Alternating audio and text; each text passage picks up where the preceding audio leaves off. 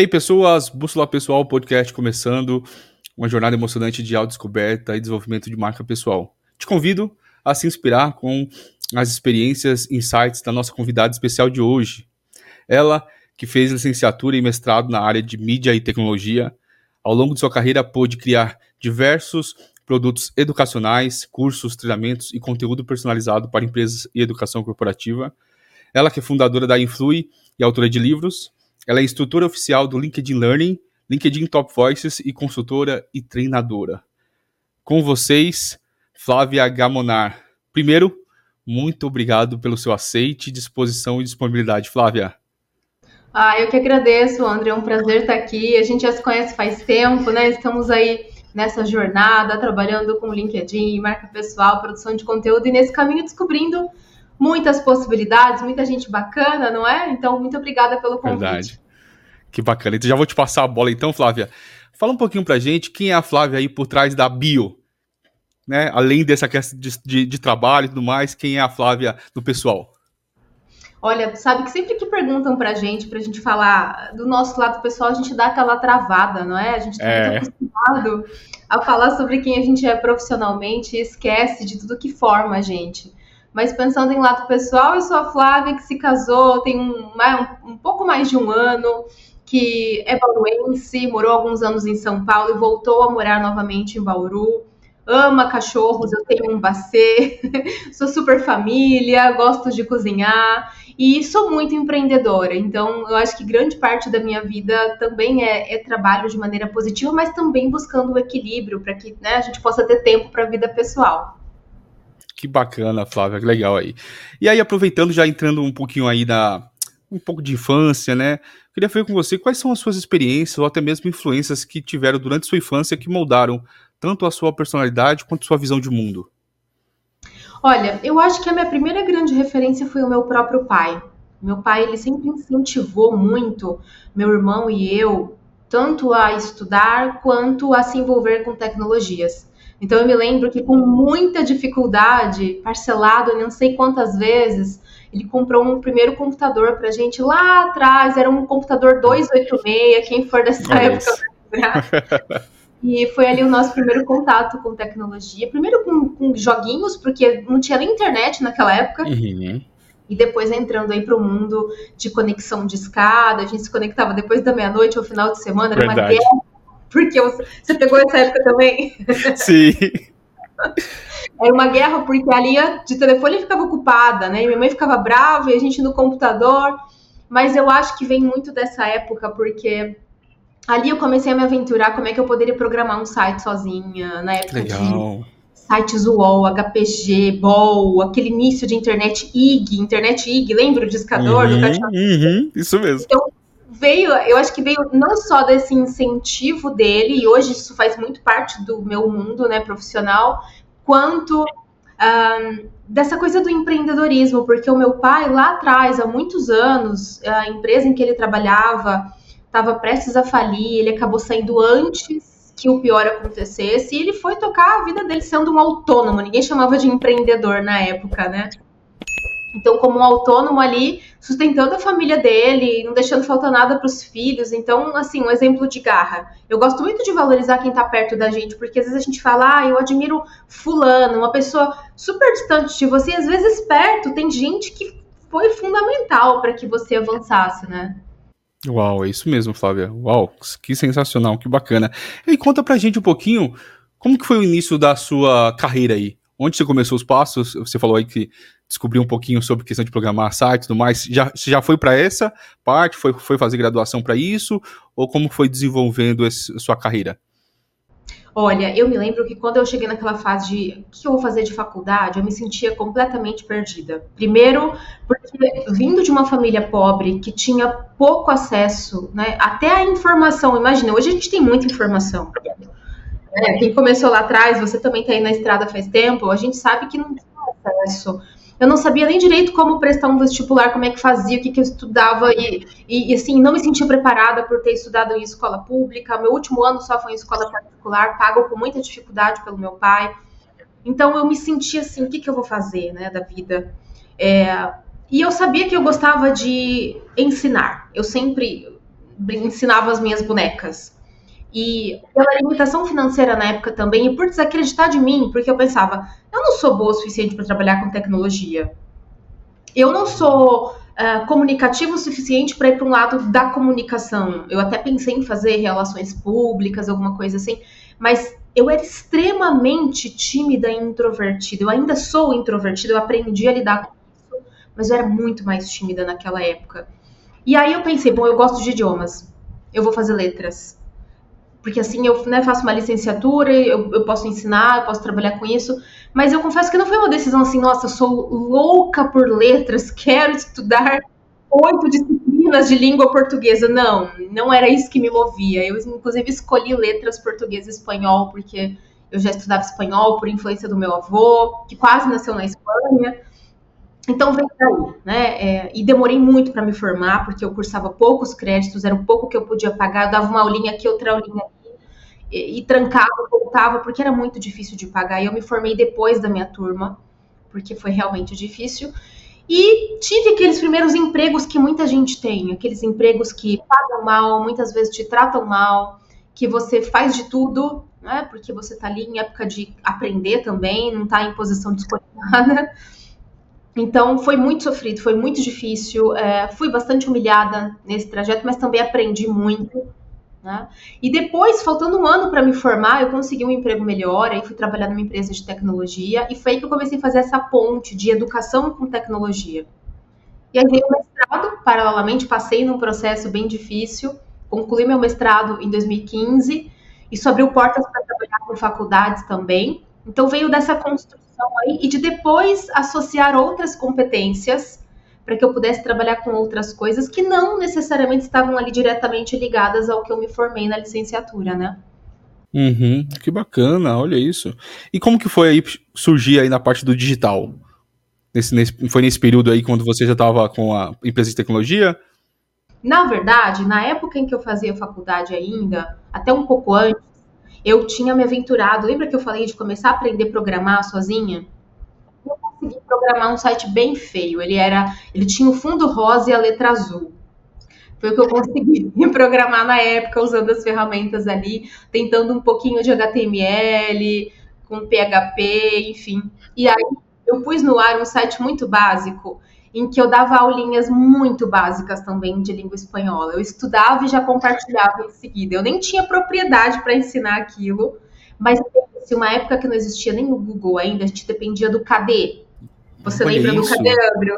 Da época do KD, olha isso. O KD, gente, para quem é de agora e não sabe, não tem essa dinâmica do Google que o próprio Google descobre resultados. O KD você ia até ele, cadastrava manualmente o seu site. Então era uma época que tinha pouca informação. E imagine idiomas para brasileiros, tinha pouca coisa. Então comecei a colocar essas aulinhas online, foi crescendo, foi chegando gente. Eu me uni a um outro parceiro, uma pessoa que eu conheci na internet. Um, criamos um site, demos um nome que se chamava Aprenda Espanhol, foi profissionalizando, foi crescendo, chegou até 100 mil alunos, Andrew. Uau! Olha isso! Foi o primeiro empreendimento ali, ainda eu devia ter uns 18, 19 anos, alguma coisa do tipo. Olha isso, que bacana. Né, ganhou prêmio, ganhou o prêmio Best, né? O IBEST voltou agora, né? o IBEST veio de lá atrás, daquela época que a internet estava começando no Brasil. Então, acho que o meu primeiro envolvimento mais com digital começou aí. Esse site durou alguns anos, depois não deu mais certo, não continuei, mas a semente ficou ali junto com o mestrado na área de mídia e tecnologia e com a empresa de tecnologia que eu trabalhei também eu comecei a, a fazer essa ponte com a educação. Que bacana, uau, que legal. E aí daí você continuou tanto fazendo esses paralelos de fazendo questões de empreendedorismo que você já tinha, você tem essa veia, né? Continuando trabalhando com esses pontos. E aí eu lembro que depois de um tempo você começou também a entrar em outras redes sociais e aí realmente você começou a, a entrar um pouco do LinkedIn. Fala um pouquinho dessa, dessa trajetória, como foi de entrar, começar a trabalhar conteúdos lá dentro e, e nesse auge até você virar instrutora. Maravilha. Bom, eu me lembro que depois que eu entrei para aquela empresa de tecnologia que eu comentei, ali eu fiquei quatro anos. O meu último ano naquela empresa ele foi conturbado, a empresa estava passando por uma fusão, muita coisa acontecendo, eu tive um burnout, o, o ambiente era muito instável, né? eu falo muito disso nos meus artigos. eu tirei licença do trabalho, foi bem pesado o último ano. E ali eu já tinha terminado, né? Já, já havia aberto a possibilidade de atuar como professora, né? Também por conta do mestrado. Mas assim que eu saí daquela empresa, teve uma demissão, mais de 100 pessoas foram demitidas no mesmo dia. Aquilo foi um misto de alívio com preocupação para mim, né? Você trabalha com esse meio, você sabe como é difícil a incerteza dos próximos meses, né? Eu fiquei seis meses sem emprego, também falo muito sobre isso. E não usava LinkedIn nessa época. Aliás, esse intervalo aí que eu fiquei sem trabalho, eu comecei a usar muito o Instagram, eu estava numa fase muito de vida saudável, então compartilhava receitas saudáveis, meu Instagram começou a crescer por conta disso. Há uns anos atrás eu tinha um blog também, da... então eu sempre estive envolvida de, algum, de alguma maneira com esse mundo digital, né? E aí, quando eu me recoloquei por indicação de uma amiga e voltei a trabalhar seis meses depois de novo numa empresa de tecnologia, foi quando eu comecei a usar o LinkedIn. Ou seja, o LinkedIn entrou na minha vida em 2015, já recolocada, sem nenhuma estratégia. Deixa eu ver como é que essa rede funciona. Atualizei o perfil, comecei a colocar informações ali. E um dia eu quis escrever um, um primeiro artigo, porque era um recurso novo. Você pegou essa época Sim, também? Não peguei, peguei. Sim. O LinkedIn lançava a plataforma de publicação de artigos e postei uhum. um primeiro e fui postando outros e ninguém curtia, né? Era pouca interação. E foi eu continuei, eu não esperava que acontecesse nada ali, eu gostava de compartilhar. E de repente foi chegando gente, e um dia um artigo viralizou e muita gente comentando. E foi ali que eu percebi que não importava quem a gente é, a gente pode ter voz, a gente pode compartilhar coisas com as pessoas, né? E nunca mais parei, foi crescendo e foi chegando convites e, e, e oportunidades já dentro da minha área. E oito meses depois de começar esse trabalho de criação de conteúdo no LinkedIn, que ajudou muito a destacar, a destacar minha marca, né? Eu tinha tantos convites que eu aceitava paralelamente ao meu emprego que foi, ficou impossível de conciliar. Então eu pedi demissão porque eu já queria empreender, eu não sabia no que. Eu tentei empreender vendendo roupa, eu tentei empreender fazendo doce, mas finalmente estava dando certo empreender prestando serviços dentro da, da minha área de conhecimento e era o LinkedIn que me trazia essas demandas. Então foi ali que um ano, quatro, oito meses depois, né? Na verdade, em 2016 eu abri o meu CNPJ e comecei com a minha empresa. Foi dessa maneira que eu comecei no LinkedIn. Que bacana, Flávia. Uau, olha que, interessante, hein? Do nada, você começou na parte de, de, com as empresas trabalhando ainda, né? Então, isso que é interessante para as pessoas entenderem, né? Às vezes você vai tentando empreender de tudo que é lado, mas às vezes vale a pena também, além de você estar tá numa empresa, trabalhando ali, CLT, você começar algo inside job ali do lado, né? Conseguir conciliar até o momento que você falou. Eu fui conciliando no máximo que dava, até que falei, opa, peraí Agora que é o momento se, se eu vou seguir aqui ou não, se eu vou declinar de, de convites, ou eu vou seguir com essa minha paixão, né, da parte de empreender, e aí foi que realmente que você foi. E aí... Interessante, eu acho que é muito bom esse ponto que você levantou, Andrew, porque algumas pessoas podem fazer loucuras de pedir demissão, e começa, cada um sabe do seu cenário, então tem gente que precisa fazer algo por necessidade, tem gente que pode ter um pouco mais de tempo e fazer por oportunidade, fazer paralelamente, não é? O importante é saber que você não vai começar perfeito. Você às vezes vai quebrar cara algumas vezes até acertar, não é? Até que as coisas começam a caminhar. Esse ponto que você colocou é muito interessante, porque aí entra também naquele ponto, né? A gente sabe que no brasileiro, os brasileiros bastante são empreendedores por necessidade, né? Então, uhum. apareceu a necessidade, o cara vai, vai buscar a pessoa, a mulher, ou o que for, vai tentar se virar para realmente sobreviver, né? E, e seguindo uhum. por esse uhum. ponto. Mas eu também, esse ponto aí você falou, que é claro, não é algo glamuroso como todo mundo prega por aí, que é tão simples, né? As coisas vão cair do céu para você e vai, vai ter vai chover de, de, de convites e tudo vai dar certo. Não, como você falou, vai começar aos poucos, nem tudo vai ficar bom, você vai crescendo com um processo, né? Então aí às vezes a gente aprender que tem um processo e a gente precisa passar por esse processo para a gente crescer como profissional, como pessoa, como empresa e Exato. também com isso é se solidificar, né? Não foi de uma hora para outra. A, a Flávia não explodiu de um, em um, poucos meses, mas foi toda a uhum. construção de quem você era como pessoa e como profissional, até que seja um momento que te, foi oportuno de alcançar realmente a tudo que você já estava preparado para você entregar. Somado com a constância, não é? Porque não adianta você Isso. fazer depois você pare e aí você não vai ter resultado. Acho que a constância é uma das atividades mais difíceis, de todos os dias você se automotivar e continuar. Você vai ter dias bons, dias maus, dias em que você desacredita de você, em que uma porção de coisas dá errado e retomar, né, e continuar. Hoje os profissionais que eu mais vejo, que eu atendo, que têm resultados, não uhum. são necessariamente os melhores. Tecnicamente, uhum. por exemplo, Sim. mas são aqueles que realizam, vão lá e fazem, testam e tentam e têm constância. Esses se destacam. É, é, muito, muito interessante esse ponto, realmente, é, que você falou, porque esse, é, muitas vezes é, você, pela sua jornada, você falou, e aí também muito similar comigo, então você vai tentando, você vai buscando, você vai aprendendo e tudo mais, mas tem um momento que você se auto-sabota, né? Você fala assim, não, não tô preparado, não tô indo mais. E aí os pontos que você falou que profissionais que você ajudou é isso não necessariamente eu preciso ser o cara extremamente bom tecnicamente ou tudo mais, mas por ter constância e fazendo aos poucos, se for crescendo, eu consigo ter uma diferença muito maior do que aquele que faz de vez em quando bomba, história, uma coisa ou outra, mas não. Eu tenho constância e com a constância, com a entrega, eu vou crescendo e vou. E aí entra no ponto do, do autoconhecimento, né? Porque cada vez mais a uhum. gente tem que entender quais são os nossos pontos fortes, quais são os nossos pontos fracos, e também não só focar nesse ponto fraco, que aí a gente entra no nível de autossabotagem e a gente não faz nada, a gente Sim. fica paralisado. E dói trabalhar com ponto fraco, né? Não é fácil você enfrentar e fazer alguma coisa. E como você disse, né? É, tudo isso tem uma grande relação também com a questão da marca pessoal. Porque né, você também trabalha com isso. Quantas pessoas estão ali fazendo, começaram, estão trabalhando suas marcas, enquanto tem gente muito boa que não está fazendo. E aí vai ficando escondida, não é? Isso mesmo. Porque tem a parte de realizar, a gente não tem como falar. A gente tem os dois pontos, né? O realizar bastante, né? Entregar, e também a, a divulgar, falar, falar sobre. Então você tem que ter, entender que tem que ter equilíbrio em tudo na sua vida.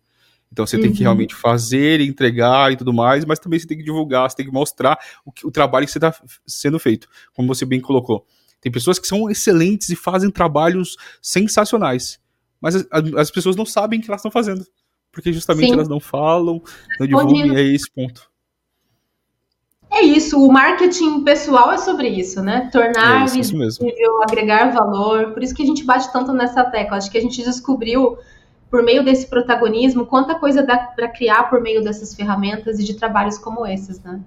É isso mesmo. E Flávia, entrando nesse ponto que você falou um pouquinho da sua jornada, né, no início de carreira e tudo mais, quais que você encara aí como momentos que, cruciais que impactaram significativamente sua, sua trajetória aí, tanto no nível pessoal e profissional, que você considera que foram momentos de virada ou até mesmo pontos de inflexão na sua vida? Olha, eu acho que são muitos e, e, e muita gente também vai passar por muitos na vida. Uhum. Alguns a gente lembra mais, né? Para mim, um deles, o primeiro é sempre me lembrar da minha mãe, quando estava muito difícil, quando era muito escasso o cenário, de me lembrar, olha, amanhã é um novo dia, continua, descansa, não desiste. Até tem um artigo que é um, um artigo muito lido que se chama Aprenda a descansar, não a desistir. Então, vem sempre a imagem da minha mãe me incentivando, continua. Vai, eu sei que nem ela sabia exatamente como ia ser lá na frente, mas a palavra de uma mãe motivando o seu filho, né, tem muita força. Depois, eu acho que o que realmente transformou muito foi a questão da demissão. De do dia para noite você se vê, puxa, o que eu faço agora? Eu não tenho mais um cargo e muita gente se resume a um cargo, não é? Quando não está em uma empresa se sente um nada, quando na verdade ela tem toda uma especialidade que é dela né? Que é dela para sempre. Então, acho que ali me mostrou que, puxa, eu achei que eu ia aposentar naquela empresa, sei lá, e me mostrar quanta coisa eu poderia viver a partir de algo que no início foi ruim, mas que desbloqueou uma força ali de reinvenção, de fazer tanta coisa acontecer. Depois, acho que foi o próprio burnout que eu tive na época em que eu estava naquela empresa, de mostrar que a gente tem que ter equilíbrio na nossa vida pessoal, que o corpo reclama, né? Que não dá para ser um workaholic, tem que pensar na gente. O mestrado foi uma grande conquista também, de puxa, foi tão difícil entrar, foi tão difícil concluir, e era algo que eu queria tanto, e me disseram quando eu entrei, olha, não fica triste se você não passar, porque você é a mais novata, você é a mais fraca, eu ouvi isso, né? Nossa. As pessoas te julgam. Eu cheguei a ouvir isso de colegas de trabalho que estavam prestando o mesmo processo que eu, dizendo, ah, você é mais nova, talvez você não passe, tem gente aqui mais, mais experiente. Eu tapei o ouvido, estudei, li tudo que eu precisava ler, montei meu projeto, segui em frente. Então, cuidado com as influências né, negativas que você tem ao redor. Isso te impede de avançar. E depois, acho que quando eu realmente fui empreender, né, de é, puxa, a coragem de. Não é fácil você ter a coragem de abrir uma empresa e de todo o risco que você tem. E o empreendedor faz tanta coisa sozinho ele mesmo, ele acumula tantas funções até que ele cresça e consiga né, começar a expandir isso. E acho que, citando mais um último, poder ter a, a, possibilidade de falar com tanta gente, conhecer tanta gente e conhecer bastidores de carreira de tantos profissionais que eu atendo, e a gente aprende muito com isso. Então, acho que tem vários momentos marcantes, alguns negativos, né, tristes, mas e outros muito positivos. E, Flávia, nesse, nesse, um dos pontos de virada que você colocou sobre o nível da, da demissão, né? Uh, que naquele momento, pelo menos é que você estava naquele momento de carreira, você pensava em seguir carreira né, na parte corporativa, né? De crescer e tudo mais. Uhum. Quanto foi o impacto dessa demissão? Porque aí você falou que é algo que, que é significativo, eu acho que vale muito para as pessoas que vão ouvir e ver isso aqui, que é justamente isso. Muitos se definem pelo cargo e pela empresa, pelo cartão né, de visita, né? Não é tão comum hoje, mas se definem por isso. Naquele momento, você foi um baque muito grande que você estava passando por isso, porque você falou que já estava vindo com burnout. Esse burnout foi antes da demissão, correto? Isso, isso, foi. E aí, isso já está cada, cada vez mais burnout também a, aumentava ainda mais né, de forma negativa essa sua pressão. Por que, que foi demitido? Será que a minha performance baixou ou não? E como foi você passar por isso, né? De entrar, entrar em você mesmo, entender que, ó, não, eu não sou definida pela empresa, por XYZ, por um cargo, eu sou além disso, né? E aí realmente você começar a olhar para você e entender você como profissional, além da, dessa parede corporativa que tem. Fala um pouquinho para a gente sobre isso. Olha, eu acho que para a maioria das pessoas isso impacta de uma maneira muitas vezes traumática, porque alguns processos são feitos de maneira muito desrespeitosa. Então, assim, hoje, olhando de fora e tantos anos depois, eu sei que eu também tive alguma parte nesse processo. Né? Eu me lembro que quando eu aceitei uma mudança de cargo, uma promoção interna para uma área nova que a empresa estava abrindo, ali eu já sabia que começava um risco, que era será que isso vai dar certo, essa área nova? Era uma área que eu ia começar e tinha que contratar gente. Mas aquilo também coincidiu com um momento de transformações na empresa, em que muitos projetos ficaram pausados e sem respostas, não só para mim, mas para outras pessoas. Então eu me vi sozinha por muito tempo com ações que não caminhavam. Eu também fui desmotivando. É, eu acho que o que mais me deixou triste na época foi que eu me esforçava muito, eu queria fazer o melhor, eu trabalhava de final de semana se precisasse, eu antecipava coisas, eu era solícita, e hoje eu sei que isso tem um, limite também, não é? é? Mas eu era essa pessoa de pensar, se eu for a melhor, eu vou ser vista, eu vou ser promovida, eu vou ser valorizada, e não é necessariamente isso, né? Tem questões da própria empresa que limitam que não dependem só da gente. E aí, numa semana, você é homenageado por tempo de empresa e recebe uma medalhinha, e na semana seguinte você é demitido com 100 pessoas no mesmo dia. Então, isso foi muito chato para mim. De, olha, desce aqui e eu chegar na sala do RH e não é o meu chefe, é um estranho, né, com papel na mesa, assina, sem feedback direito, o que, que aconteceu, o que, que eu fiz exatamente, né? E do nada você não consegue nem se despedir das pessoas. Então, até o meu segundo livro, ele se chama Me dê seu crachá, eu te acompanho até a porta, porque eu ouvi essa frase. Anda aqui seu crachá, eu vou ali na porta com você. Você passa de alguém que tinha quase a chave da empresa para alguém que sai daqui rápido, né? Porque já era. E eu lembro que eu dirigi para casa chorando, pensando, gente, o que, que eu acabei de viver? O que, que é isso? Eu me esforcei tanto, mas ao mesmo tempo eu já estava tão desgastada, né? O burnout que eu tive ali dois, três meses antes e um episódio de perda de compreensão de texto, ir para o neurologista tirar licença. Isso, isso foi muito intenso na minha vida. Depois virou um TEDx, né? Eu fiz um TEDx sobre nenhum CNPJ vale uma AVC, porque eu caminhei para ter isso, né? Então, uh, todo esse trauma que eu vivi e de meses depois sem respostas, né? Puxa, era um, era um bom currículo já, já tinha um mestrado, nada aparecia, nada dava certo. E eu estava quase com o dinheiro acabando já. Eu não passei fome porque eu tinha, estava em um relacionamento, tinha uma família, mas de você tá ali contando moeda, acabou. O que, que você faz agora? Né? Tentei fazer doce para vender, não deu certo. E finalmente, ali no último respiro, no último suspiro, me indicaram um processo seletivo. Eu passei, eu entrei para essa vaga e, e, recomecei. E recomecei com grandes lições de que do nada as coisas mudam, que não dá para ter um único plano na vida. Que legal. E aí, desse ponto, realmente foi aí que foi a mudança, né? Você realmente passou por tudo isso, e aí, realmente, dessa nova oportunidade, você entrou e falou: opa, tenho que ter equilíbrio agora. Eu sei, claro, você vai se dedicar, você vai entregar o seu melhor, mas eu tenho que entender o meu limite. E além disso, claro, você começou a, também a olhar de uma forma diferente, né? É, abrindo um pouquinho mais e trabalhando mais sua marca pessoal, além do que era a sua carreira corporativa, é isso? Exato, foi esse movimento assim que eu voltei a trabalhar e não foi muito assim estratégico, ah, agora eu vou começar a cuidar do meu LinkedIn porque isso pode acontecer de novo. Foi um movimento muito natural que aconteceu, mas de me abrir para o mundo, de começar a fazer cursos de novo, conhecer pessoas, porque eu era muito assim, focada só no meu emprego, eu só vou fazer aqui para que eu seja vista e promovida. E eu vi que eu tinha uma porção de outras coisas para trabalhar, foi um amadurecimento ali. Né? O LinkedIn foi abrindo essas, essas portas, claro. Mas até sobre a questão do equilíbrio da saúde mental, eu também descobri o seguinte: empreendendo depois, eu tive um outro burnout, eu não tinha mais a quem culpar, eu era minha chefe. Né? E recentemente eu também me envolvi em muitos projetos, porque quando a gente se dedica ali, é um movimento no LinkedIn que traz demandas, né? Então eu tive uma alta de demandas nesse segundo semestre, comecei a me envolver em muita coisa e comecei a sentir que eu ia ter um burnout de novo. E o que, que eu descobri, André? Ninguém se importa de verdade. É só você com você mesmo, do tipo, você criar o seu freio. Porque se você disser assim, ai, ah, gente, eu quebrei a perna, não posso ir até aí hoje, as pessoas vão entender.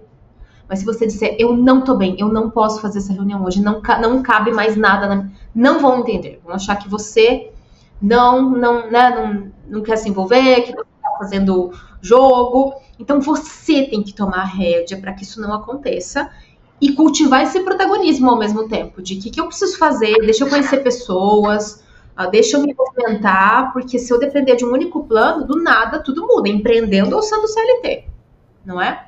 é verdade. Flávia, você colocou um ponto aqui que é muito interessante realmente. Mesmo que cada vez mais a gente tem ouvido, principalmente aí, período de pandemia e pós-pandemia, de quanto é, tem né, surgido é, questões de, de, de fator de saúde mental, né?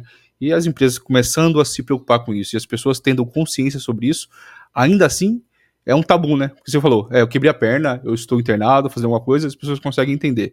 Mas quando fala assim, ah, não, não consigo né, é, colocar isso na, sua, na agenda, eu não consigo, não estou bem nesse momento para falar, talvez você não teria o desempenho criativo para entrega, o que for fazer de conteúdo, as pessoas não conseguem, né, entender isso.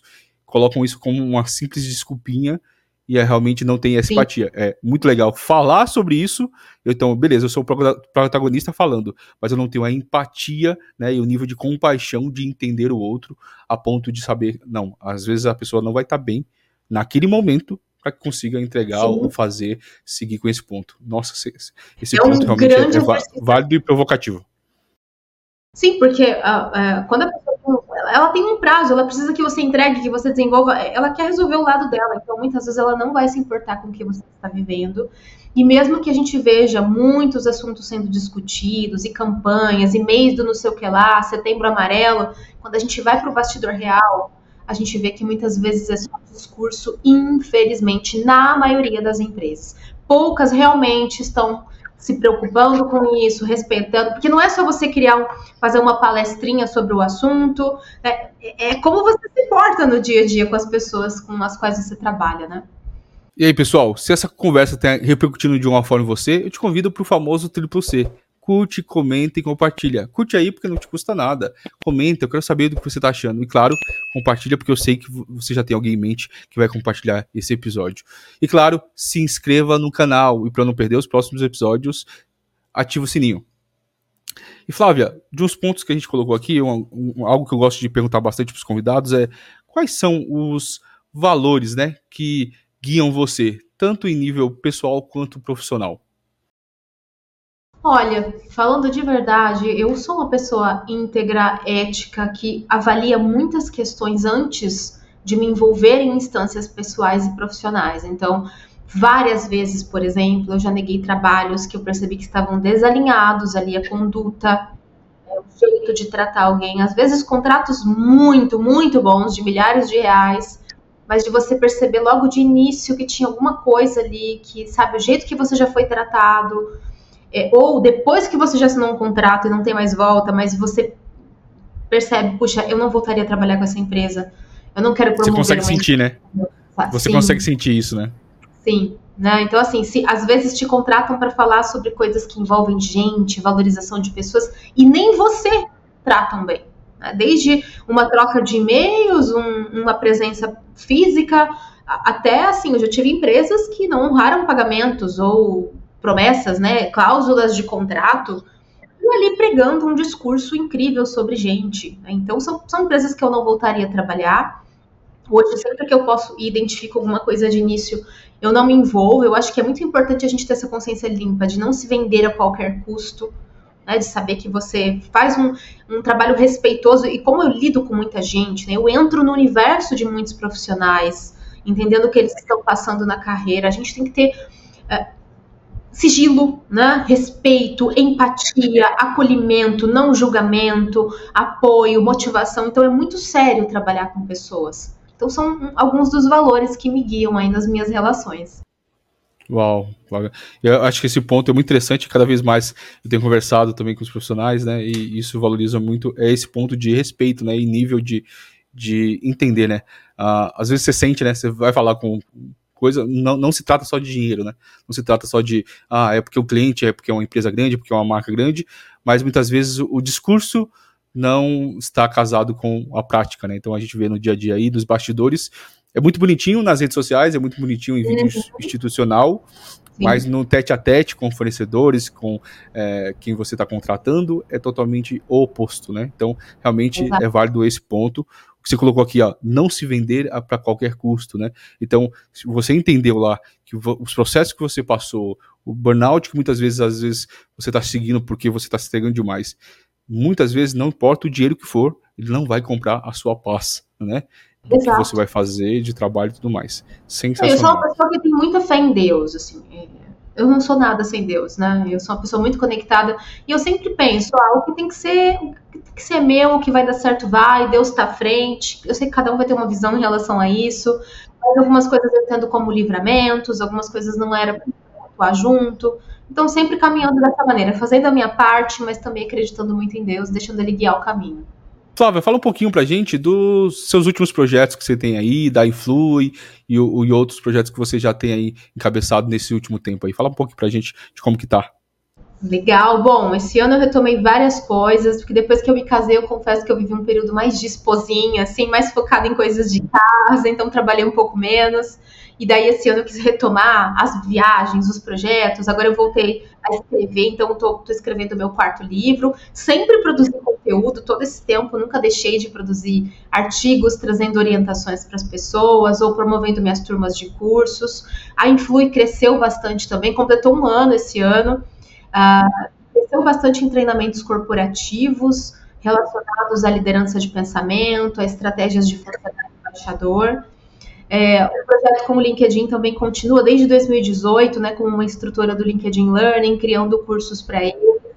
Então tem várias frentes aí acontecendo, é, coisas que, que, eu me identifico, né? Não necessariamente todo mundo tem que ter um modelo de, de negócio assim, mas eu estou sempre envolvida em frentes diferentes para nunca ter um único plano na vida, né? Então, movimentando de várias formas, consultoria, cursos, treinamentos, viagens, palestras, ações de influência eu trabalho com bastante coisa hoje e não deixo nunca de produzir conteúdo, porque eu sei que hoje é a atividade assim que mais me traz clientes no LinkedIn, porque gera confiança na sua imagem por meio de uma amostra do seu conhecimento, não é? Show, hein, Flávia? E aí, vamos para o nosso quadro especial, queria ver com você, que eu peço sempre para o convidado fazer algumas indicações. E aí, indicações vai lá, além de livros, tá? Então, é livro, série, algum documentário, ou até mesmo pessoas que influenciam aí o nosso convidado. Quais são as suas indicações, Flávia? Olha, eu acho que tem um livro que. Tem, na verdade, eu vou citar dois livros aqui que eu sempre indico bastante. Não vou indicar o meu próprio, né? Seria muito. é, o Unique Stories, que é meu terceiro livro, mas vamos citar outros que eu sempre é, indico para os meus alunos. Tem um livro que se chama Story Brand, do Donald Miller. É, ele é um livro que nos mostra como a gente pode trabalhar a síntese da comunicação, a mensagem clara e impactante em tudo que a gente faz no dia a dia. Eu vejo profissionais muito bons que às vezes não sabem se apresentar bem ou não sabem escrever um bom título profissional. E isso impacta muito no resultado que eles têm, porque a mensagem não fica clara sobre o que eles oferecem para alguém. Então, esse é um livro muito bacana para a gente conseguir ajustar isso na nossa comunicação. Acho que ele tem lições valiosas. E um segundo livro é o Tribos, do Seth Godin. Tribos. Uhum. Tribos é um livro pequenininho, mas que nos dá a noção uh, justamente sobre esses movimentos que a gente pode criar, de tribos mesmo, de pessoas que se identificam com alguém e querem fazer parte dessa tribo e querem alguém que mostre o caminho, né? Tanto que o, o subtítulo ali do livro é Nós precisamos que você nos lidere. Então, por que, que as pessoas seguem outras pessoas na internet? Porque elas entendem que ali tem alguém que vai mostrar o caminho para algo que ela se identifique. Ela pode se identificar ou não com a gente, né? Então, essa noção de que você pode, por meio de compartilhamentos relevantes, de coisas que mostram o caminho, né? Para onde eu devo ir, que decisão eu tomo, você apoiando essas pessoas na, nas suas decisões, você pode construir essa tribo, que pode virar um movimento muito maior e gerar vários desdobramentos. Eu acho que são dois livros muito bons para quem também quer entender melhor sobre produção de conteúdo, sobre focar no público. O que esse público precisa? O que é relevante para ele? Para que a gente não fale só da gente, mas fale sobre o que conecta essas pessoas. Uau, que bacana.